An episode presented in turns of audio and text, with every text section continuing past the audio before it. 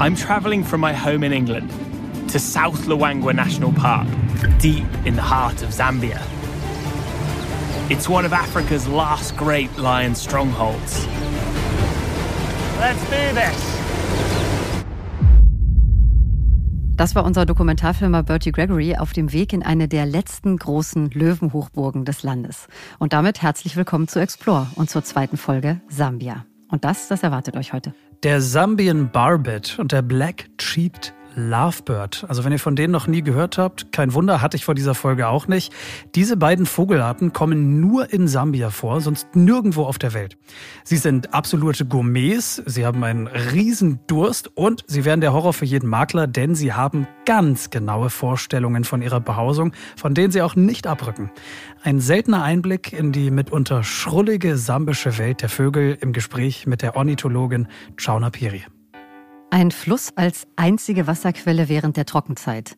Hier treffen durstige Büffel auf durstige, aber auch sehr, sehr hungrige Löwen. Und die Löwen im South Luangwa National Park, die haben sich auf die Jagd der großen Büffel spezialisiert. Wie gewaltig sich allerdings die großen Beutetiere zur Wehr setzen und wie nah der Dokumentarfilmer Bertie Gregory dem Schauplatz des Kampfes wirklich gekommen ist, das bekommt ihr heute hautnah mit. Im Themenmonat Sambia, Folge 2, Wissenschaft und Natur. Über büffeljagende Löwen und die sambische Vogelwelt. Wir sind eure National Geographic Podcast Redaktion. Max Dietrich ist hier. Hi zusammen. Und ich bin Ika Kiewit. Hi.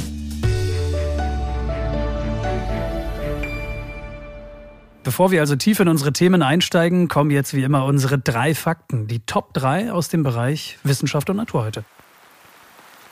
Fakt 1, der heißt 24 Stunden Regen. Und zwar nonstop, jeden Tag, sieben Tage die Woche. Darüber darf sich der Wald neben den Viktoriafällen im Süden Sambias freuen. Die Wassermassen aus dem Fluss Sambesi, die krachen mit solcher Wucht über die Klippen, dass die Gischt einen riesigen Wasservorhang erzeugt. Bis zu 300 Meter steigt dieser Wassersprühnebel dann auf und sorgt damit für den Dauerregen in diesem kleinen Regenwald direkt nebenan. Insofern kein echter Regen, Inka, also kein meteorologischer Regen, mhm. aber für den Wald letztlich egal, kommt es aufs Gleiche raus. Fakt 2. Die größte Säugetierwanderung der Welt. Die, die findet nicht am Boden, sondern in der Luft statt.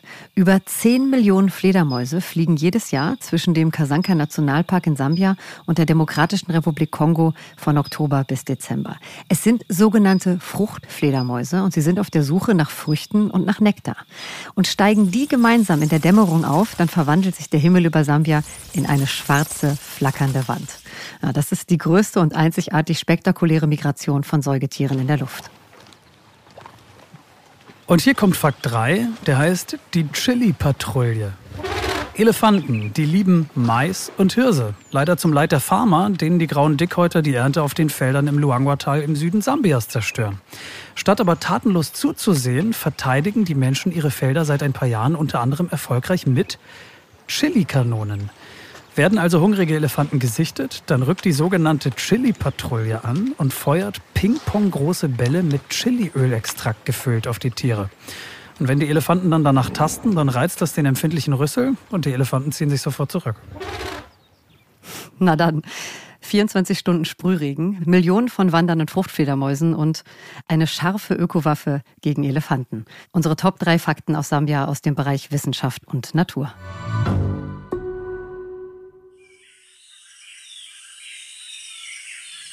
jetzt rein in die Vogelwelt. Okay, aber was soll das mit dem Geflüster, Inka? Ich habe gedacht, so machen wir vielleicht die Stimmung nicht kaputt und nehmen die Atmosphäre noch ein bisschen mit. Alles klar.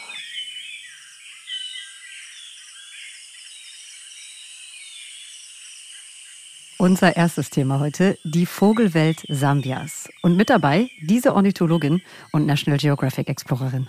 My name is Shauna Piri. I'm Zambian, mm, living and working in Zambia, and I'm currently just at the tail end of my PhD. My field of expertise and specialization is ornithology, and uh, I look forward to sharing some of my experiences with you.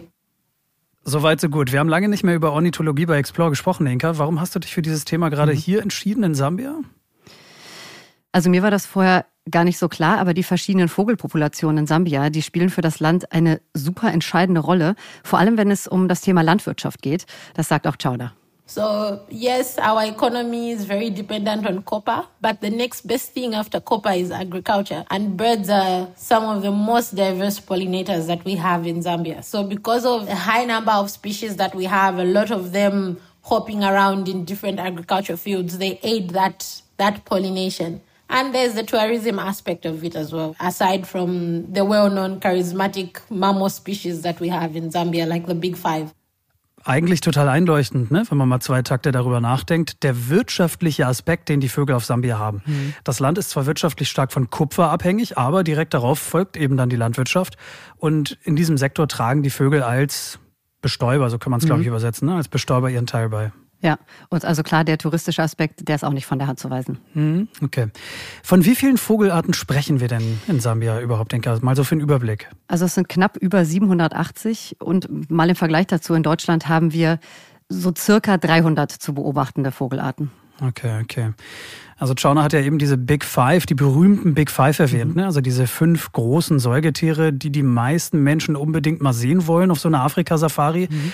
Und äh, zwei kommen ja später noch, nämlich mhm. Löwe und Büffel. Büffel, ja. Und die Elefanten, die hatten wir in deinem Fakt. Stimmt, eben in den Top 3. Genau, genau. würden uns noch der Leopard und das Nashorn fehlen, dann wären sie komplett. Okay. Mhm. Ähm, gibt es in der Vogelwelt auch so? Mhm. irgendwas Vergleichbares ja. wie, die, wie die Big Five, also die Big Five der Vogelwelt quasi? Ja, das wollte ich auch direkt wissen. Und das hier, das war Jonas Antwort. Of course, of course, we do. we do. So definitely must-sees are our endemic species, the Zambian barbet, the black-cheeked lovebird. Zambia also has a very large population of the wattled crane. The next one, we have shoebills in Zambia. Uh, one last one is the vulture species. We have seven species of vultures. Globally, these are threatened species. So we, we have a big five of birds, which are like your must-sees that you want to check on your list when you come to Zambia. Yeah. Also die großen fünf der Vogelwelt sind der Zambian Barbet, der Black-Cheeked Lovebird, dann natürlich der Geier und Chauna erwähnte noch den Kranich und den afrikanischen Schuhschnabel. Aber wir konzentrieren uns in dieser Folge auf die ersten drei. Max, such dir einen aus, mit welchem wollen wir starten?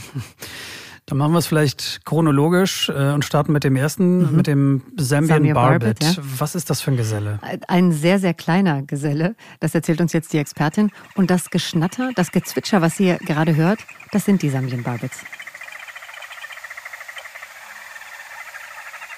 So from the beak to the tip of the tail, It's about 13 centimeters. It's, so it's a small white bird, but when you look in closer, you get to see that it has a bit of some olive green on its wings, which then fades into a black as it goes towards the tail. And then zooming in on the face, you get to see that it has these red streaks across the eye. Ein kleiner Vogel, bisschen grünliche Flügel, roter Lidschatten um die Augen, Das ist das, was ich mir gemerkt mhm. habe. Und der schwarze Schwanz, der sich dadurch natürlich deutlich vom weißen Kopf abhebt. Ich habe mal nachgeschaut, was die deutsche Bezeichnung ist. Mhm. Der Zambian Barbet ist bei uns unter dem Namen Feigenbartvogel bekannt. Das liegt daran, dass er klar besonders gerne Feigen frisst, aber vor allem hat es mit dem Holz des Feigenbaums und der Art und Weise zu tun, wie der Zambian Barbet sein Nest baut. They are cavity nesting species, meaning that they, they don't make your typical nest from grass, leaves, and other things, but they use their beak to actually excavate a cavity on fig trees, which are their specialized type of tree. So the fig trees are not hardwood. They are very soft. So even that beak of the Zambian barbet is able to, to make a hole which they use as the cavity. So they nest in, in groups. They are communal nesters. So you'd get two, three pairs, sometimes even four, laying their eggs in one nest, which gives them that opportunity to have some members remain at the nest and harass you if you make any noise, and others go about foraging and looking for food. So that's about the Zambian barbet. Also wirklich nochmal zum Mitschreiben. Ne? Der Zambian Barbet, der lebt nur, nur auf und in Feigenbäumen, weil das Holz ein bisschen weicher ist. Er kann dort sein Nest mit dem Schnabel quasi reinhacken, reingraben mhm. und ähm, das Nest nutzen dann mehrere Vogelpaare zusammen als Communal Nesters, mhm. also hat sich sehr genannt.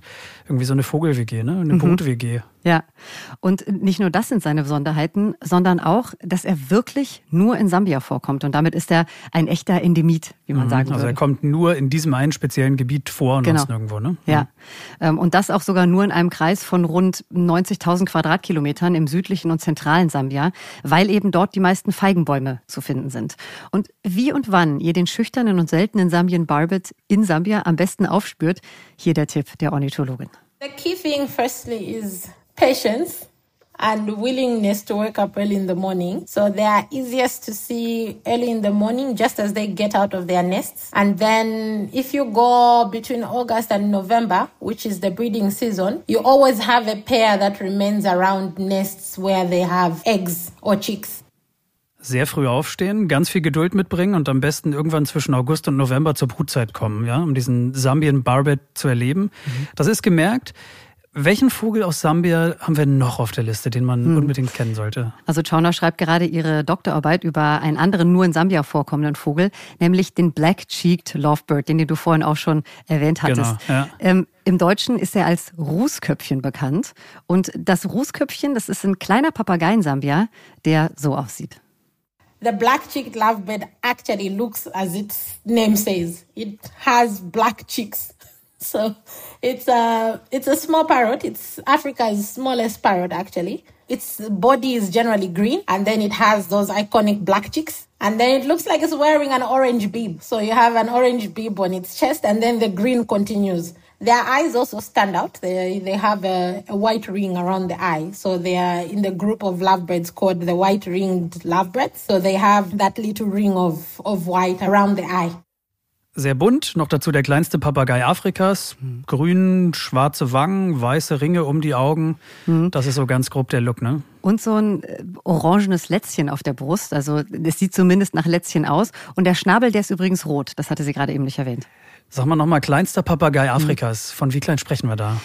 Der ist nicht viel größer als der Zambian Barbet. Also ausgewachsene Black-Cheeked Lovebirds, die sind circa 17 Zentimeter groß. Und wir hören uns jetzt mal die Rußköpfchen, die Black-Cheeked Lovebirds an. So klingen sie.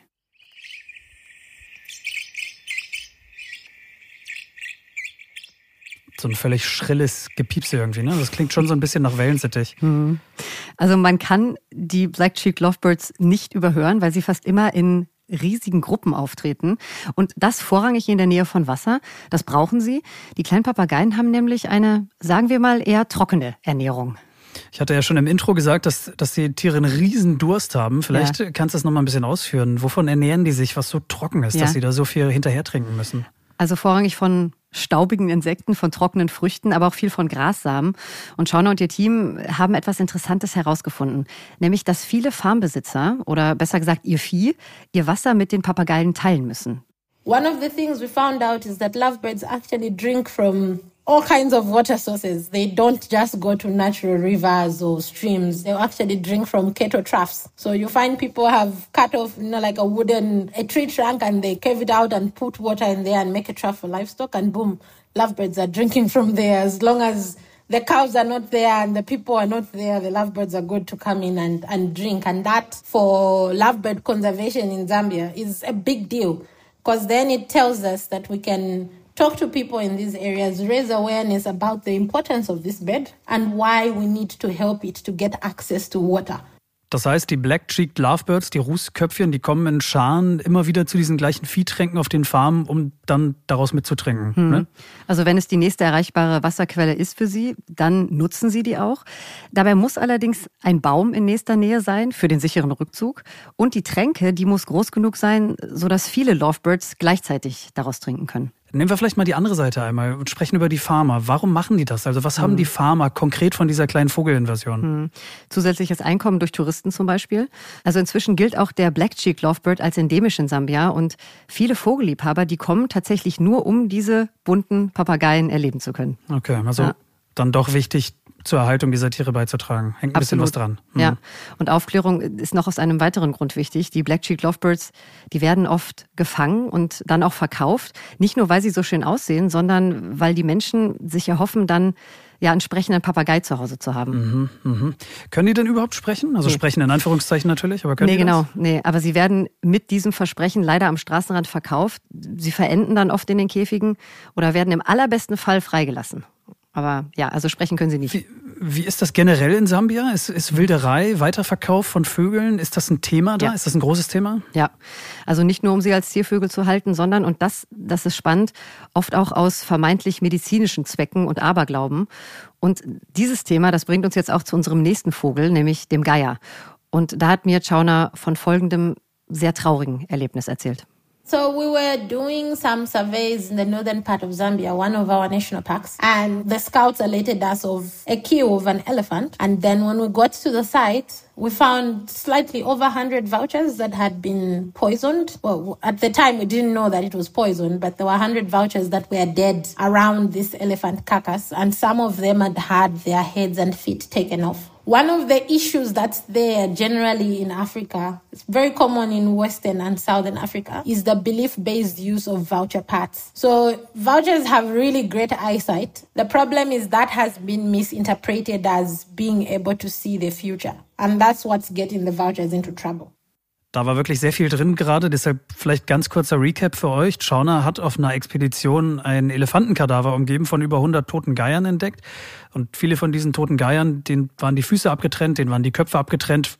Und vermutlich eben aus dem Grund, weil den Geiern wegen ihrer guten Augen nachgesagt wird, dass sie in die Zukunft sehen können. Mhm. Okay, totaler Aberglaube, ne? Ja, absolut. Und das sind leider keine Einzelfälle.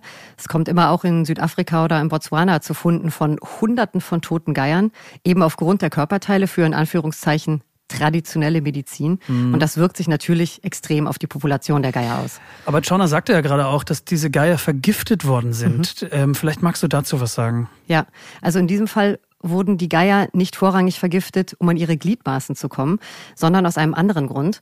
Und der, der steht wieder eng im Zusammenhang mit Wilderei. When vouchers see that an animal has been killed, they start to circle high up there. So you have very large flocks circling above a kill, and rangers know what that means. So they want to get to that place and see what has happened. Poachers don't want that. So what the poachers do when they have a kill, before they even see a voucher, they want to open it up and lace it with poison. Unfortunately, the common things that are used now are pesticides that are intended for agriculture. And once the vouchers see that this is dead, the blood is flowing, they get down and they feed on it. So poachers use that tactic to hide from rangers and they are able to get away before the rangers actually arrive or even see that anything has happened.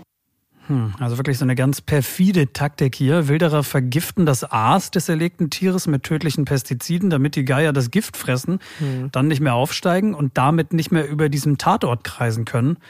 Und so lassen sich dann letztlich erlegte Tiere nicht mehr so leicht von den Rangern entdecken. Das ist, glaube ich, die Idee dahinter. Ne? Exakt. Mhm. Und das Vergiften von Wildtieren, wenn es niemandem auffällt, das könnte ja noch größere Kreise ziehen. Das ganze Gebiet ist ja dann kontaminiert und es könnten noch mehr Geier oder ja auch andere Tiere kommen und von mhm. diesem Aas fressen. Also es ist ein großer Kreis, den das ziehen könnte. Ja. Aber in diesem Fall sind Schauner und ihr Team zum Glück darauf aufmerksam geworden. Ja. Äh, was, was macht man dann? Was haben die dann gemacht? Also wie ist das Vorgehen, wenn so ein vergifteter, sagen wir mal, toter Elefant äh, mhm. gefunden wird? Da muss es sehr, sehr schnell gehen.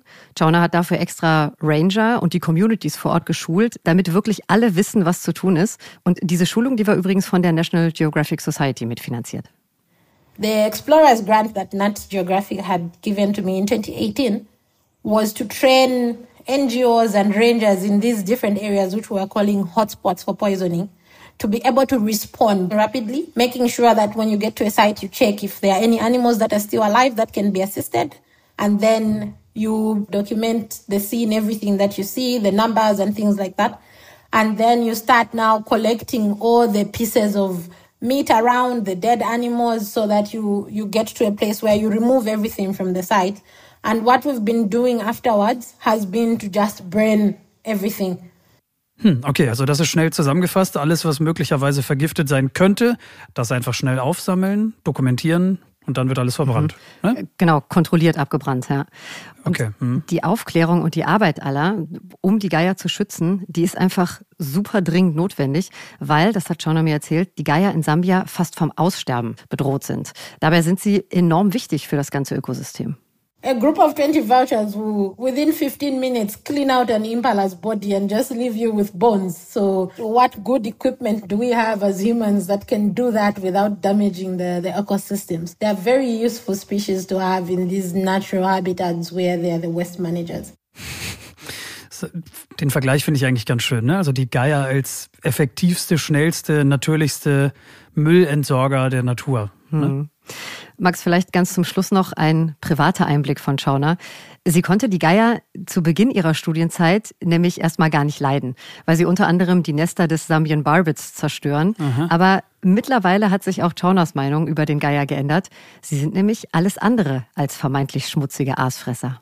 We look at what they eat and we think, ah, oh, these birds must be filthy. But having held one in their hands, I can tell you today that they are not as dirty as we think they are. In studying their behavior, you see them early in the morning, get up, go to a hot spring, and you know, at hot springs, you get warm, salty water. I mean, how clean can an animal be that's bathing in warm, salty water? Spending time studying them, paying attention to those little details of things, what they do, fascinating things like being able to carry 20% of food in their crop, 20% of their body weight. So such behavior was so fascinating. And that's what got me into a place where I was saying vultures are really cool birds. so my dislike for vultures has, has been resolved. Yeah. Dann doch ein ganz schön vielseitiges Tier. Der Geier, der ist in der Lage, schwere Beute über 100 Kilometer zu tragen und der jeden Morgen erstmal, wer hätte das gedacht, in der Morgenroutine ein heißes Salzbad nimmt. Mhm. Vielleicht helfen solche Fakten ja auch nochmal irgendwie zu einer ganz anderen Sicht auf die Tiere. Ne? Das wäre wär schön. Ja. Also ich bin jetzt offiziell Geier-Fan und an dieser Stelle tausend Dank an Chauna Piri für das tolle Gespräch.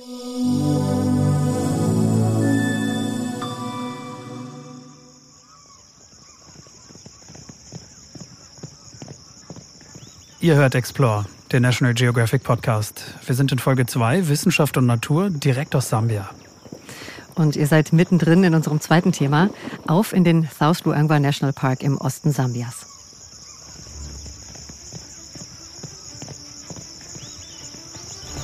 It hasn't rained here for six months. Trockenzeit, kein Regen und das seit sechs Monaten. So the river's the only lifeline for the thirsty lions and the buffalo. If we can find a spot where they meet, we are in business. Letzte und einzige Wasserquelle, der Fluss. Hier treffen durstige Löwen und Büffel aufeinander. Die Herausforderung aber, den einen Ort des Aufeinandertreffens zu finden. This drone will be my eye in the sky. It's great for filming and can also help us scout the river without disturbing the animals.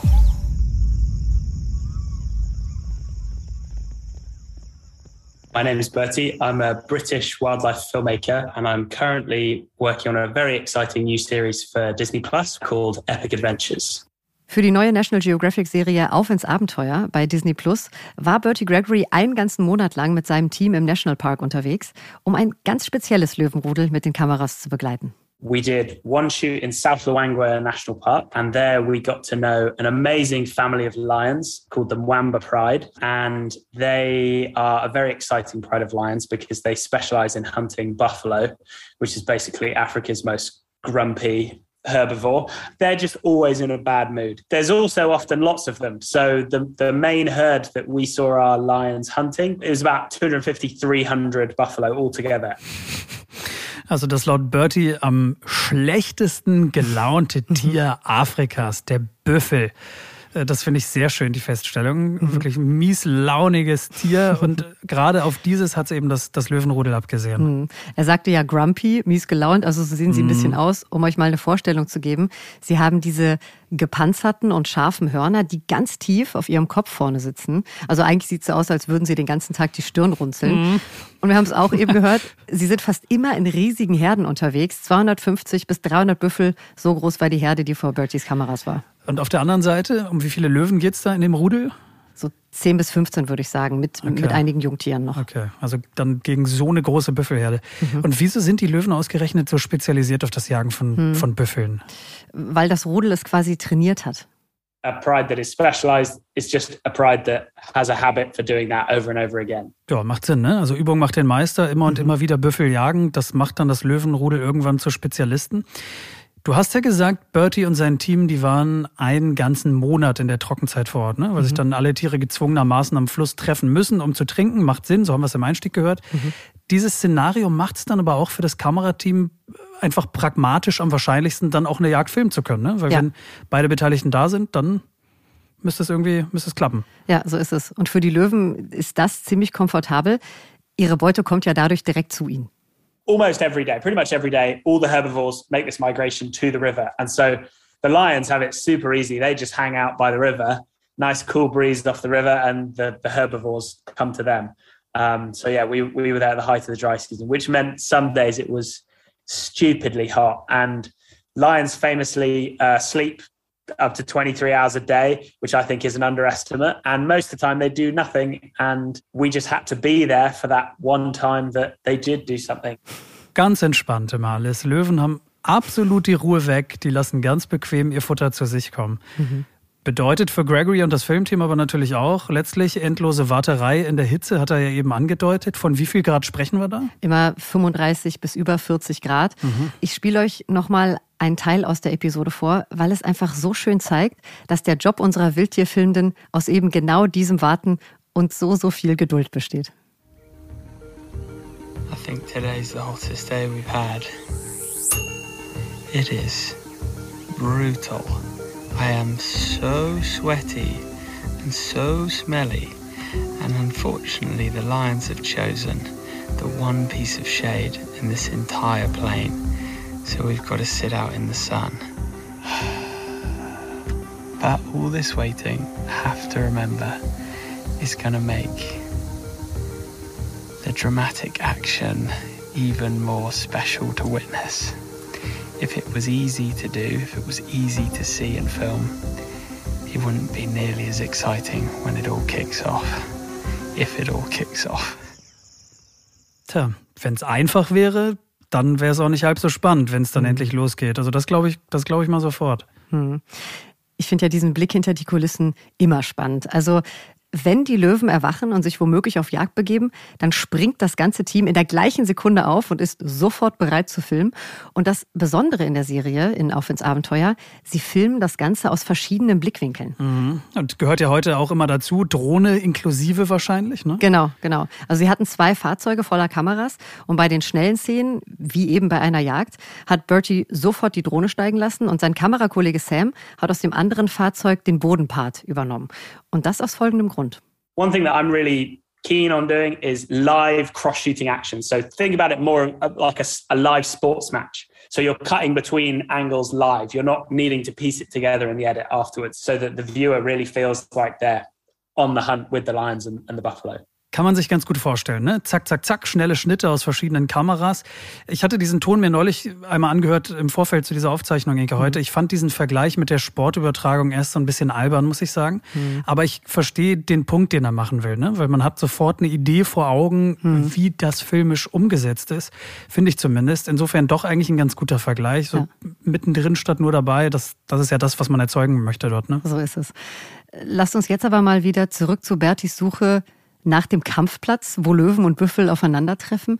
Sie hatten ein paar Herausforderungen. Erstmal mussten sie die Löwen finden. Die waren relativ einfach zu finden, weil in jedem Rudel eine Löwin mit einem GPS-Sender um den Hals ausgestattet ist im Nationalpark. Ja. Aber dann mussten sie ja noch das nächste Puzzleteil für die Episode finden, nämlich die Büffel. Gut, die haben eine sehr große Herde, aber sie sind nicht mit Sendern versehen, glaube ich. Ne? Richtig, ne? ja. Mhm.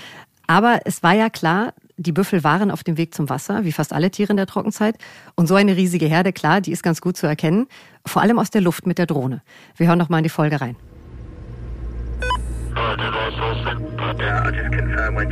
That looks um, looks pretty good. It's a big herd of buffalo. Copy that. This is even better than I thought. Gonna check the drone up and get a sense of just how big this herd is.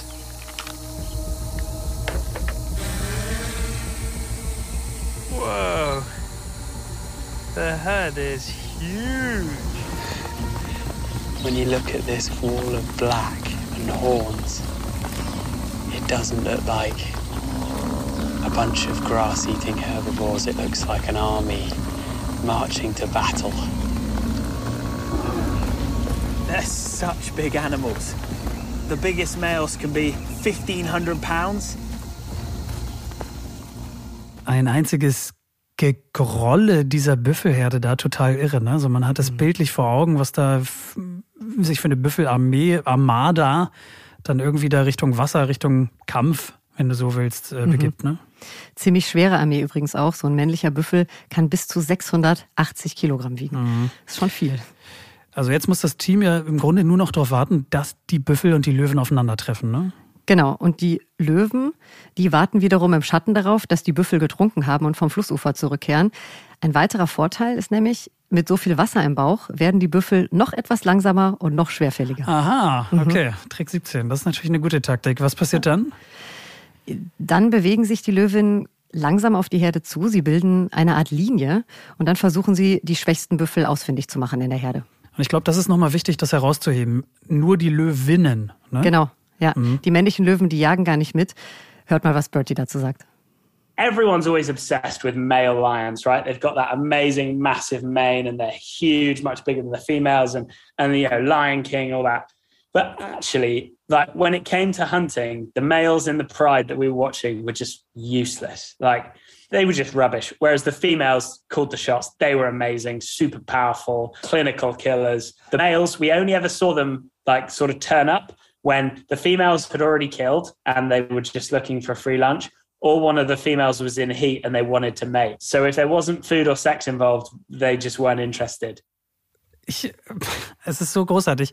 Ich habe so gelacht neulich nach diesem Statement von Bertie, als ich das das erste Mal gehört hatte, weil dieser ungeschönte Blick auf den König der Tiere, ja, den mal nicht so zu glorifizieren, weil der sich mhm. einfach weitestgehend nutzlos verhält, äh, außer es geht um Fressen oder Sex, das fand ich einfach großartig, ne? Also schonungslos, mhm ehrlich hier mal aufgezeigt. Fand ich super. Ist einfach mal eine andere Perspektive. Äh, wie geht's dann weiter? Die Löwinnen attackieren die Schwächsten in der Büffelherde und dann, mhm. ja, dann was? Dann machen sie einen Büffel aus, der möglichst getrennt vom Rest der Herde läuft. Dann springen sie auf seinen Rücken und versuchen an den Hals des Tieres zu kommen und den Büffel dann damit zu Fall zu bringen. Das sind meist mehrere Löwinnen gemeinsam. Aber das, dieses ganze Prozedere, das hat Bertie gar nicht so sehr beeindruckt. what was actually interesting was that the teamwork of the Buffalo in their defense was more impressive than the teamwork of the Lions in their attack, which was a real surprise to me. Um, they were a real formidable meal. If I was a Lion, I'd definitely try and eat something else for sure. Und noch so ein spannender Perspektivwechsel hier, finde ich, weil es geht mal nicht nur darum, wie die Löwen jagen, was natürlich immer große Bilder erzeugt in so Dokumentationen, sondern eben auch darum, äh, wie verteidigen sich so Büffel eigentlich? Ne? Was für Taktiken mhm. haben die? Was macht denn ein Büffel eigentlich zu so einem erbitterten Gegner, äh, Inka? Sie sehen grumpy aus, das hatten wir schon. Sie sind schwer, hast du eben gesagt, mhm. 600 und noch was Kilo. Aber mhm. sie müssen sich ja auch heftig zur Wehr setzen, wenn ich, wenn ich Bertie so zuhöre. Ja. Normalerweise bilden sie bei einem Angriff auf die Kälber zum Beispiel einen Kreis um das Kalb, die Hörner gesenkt nach außen. Da kommt einfach keine Löwin durch. Hier aber war die Herde in Bewegung und immer wieder, wenn die Löwen, die Löwinnen versucht haben anzugreifen, ist einer der Büffel oder mehrere mit erhobenem Schwanz und gesenkten Hörnern direkt zum Gegenangriff übergegangen. Also 700 Kilogramm Naturgewalt im Galopp auf die Löwin zu. They're taking the fight to the lions. Look at that!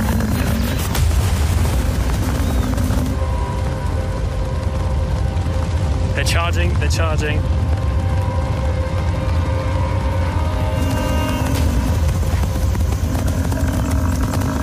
The buffalo are just pouring past the lions. One's on a calf, one's on a calf. It's by itself though. I can't see any other lions around it. The rest of the herd is coming back. Ooh! the lion was right on that buff. I thought that was game over for that calf. And the rest of the herd came back and drove the lion off.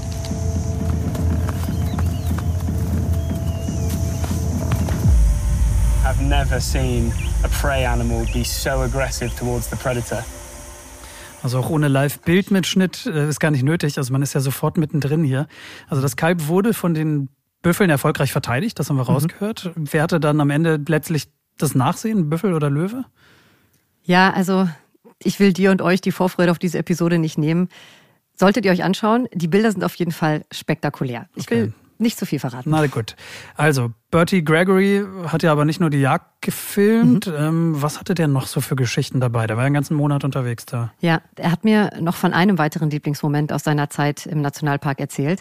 Ich habe ja vorhin von dem GPS-Halsband erzählt. Du erinnerst mhm, dich? Bei dem, mhm, das, das, was die Löwin um den Hals um Hals, Genau, ja. genau. Mhm. Und da war Bertie dabei, als Tierärzte aus dem sogenannten Zambia Carnivore Program einer jungen Löwin so ein Tracker-Halsband umgelegt haben. Dafür wird die Löwin betäubt und Bertie, der wollte gerne helfen und das konnte er dann auch. The colouring process was extraordinary. I said to the vet beforehand, is there anything I can actually do as a TV presenter to actually help rather than just stand there and pretend to be helpful? And uh, the vet was like, yeah, sure. And he gave me loads to do. And it was terrifying to have that responsibility. So my job was to make sure the lion was breathing the whole time. So they knocked them out with, um, think they use ketamine. If the dose is too high, then that can slow their heart and, and they'll pass away. So it's really important you make sure they're still breathing. So basically, I had for about half an hour my hand over this lion's mouth, feeling her breath on my on my palm, and that's the best way to measure their breathing. Bertie Gregory hier als Hilfsveterinär, ja, die Atmung checken, indem man die Hand aufs Maul legt. Und das für eine halbe Stunde. Ja, also jeden ha. einzelnen Atemzug musste er zählen. Er war total gebannt. Und dann habe ich ihn gefragt, wie denn bitte seine Hand danach gerochen hat. Uh, like musty, and then there's just like an undertone of rotting meat. They really are smelly animals. Hände, die trotz Handschuhen danach nach altem, verwesenden Fleisch riechen. Ja. Und als dann sein Adrenalin nachgelassen hat, da hatte Bertie einen Moment zum Durchatmen und zum Nachdenken.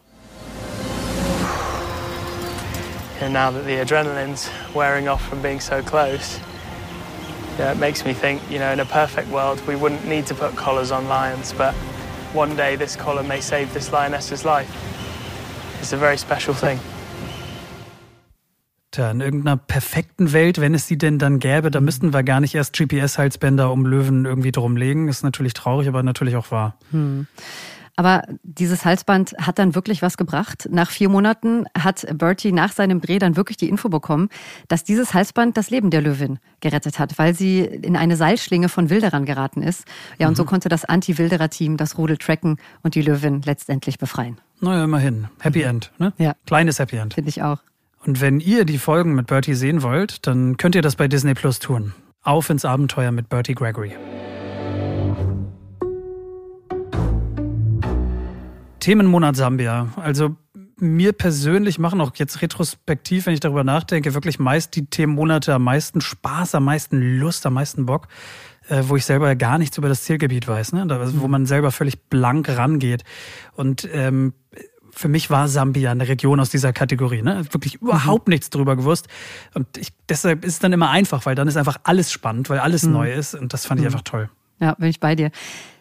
Mir persönlich wurde in dieser Folge mal wieder klar, wie genial unsere Natur eigentlich ist. Und da ist mir ein schönes Zitat von David Attenborough untergekommen, der so schön gesagt hat, Niemand wird beschützen, was ihm egal ist. Und niemand wird sich darum kümmern, was er nie erlebt hat. Mhm. Und ich finde, vielleicht tragen wir ja wirklich ein kleines bisschen mit unseren Geschichten bei Explore zum Erleben unserer Natur bei. Das, das wäre mein Wunsch, das wäre schön. Das wäre sehr schön. Und ähm, im besten Fall machen wir damit im nächsten Monat direkt weiter. Mhm. Ähm, wohin geht es im neuen Themenmonat November? Mhm. Es wird passend zur Jahreszeit eisig und kalt. Wir nehmen euch mit in die Antarktis zu einer ganz kleinen Forschungsstation mit nur drei Mitarbeitenden. Und welches Casting der etwas anderen Art ihr gewinnen müsstet, wenn ihr ein Winterhalbjahr auf dieser Station mitten im Eis verbringen wolltet, das erfahrt ihr dann im nächsten Themenmonat Antarktis. Und ein paar Eselspinguine übrigens, die begegnen uns da auch. Wunderbar. Und wie immer gilt euer Feedback, eure Kritik, eure Themenideen, auch die natürlich gerne per Mail an hilfe.de at disney.com. Hilfe.de in einem Wort at disney.com. Äh, die Mailadresse gibt es auch nochmal unten in der Episodenbeschreibung und dann freuen wir uns auf eure Mails, eure Kommentare und hören uns ganz bald hoffentlich. Ciao, macht's gut.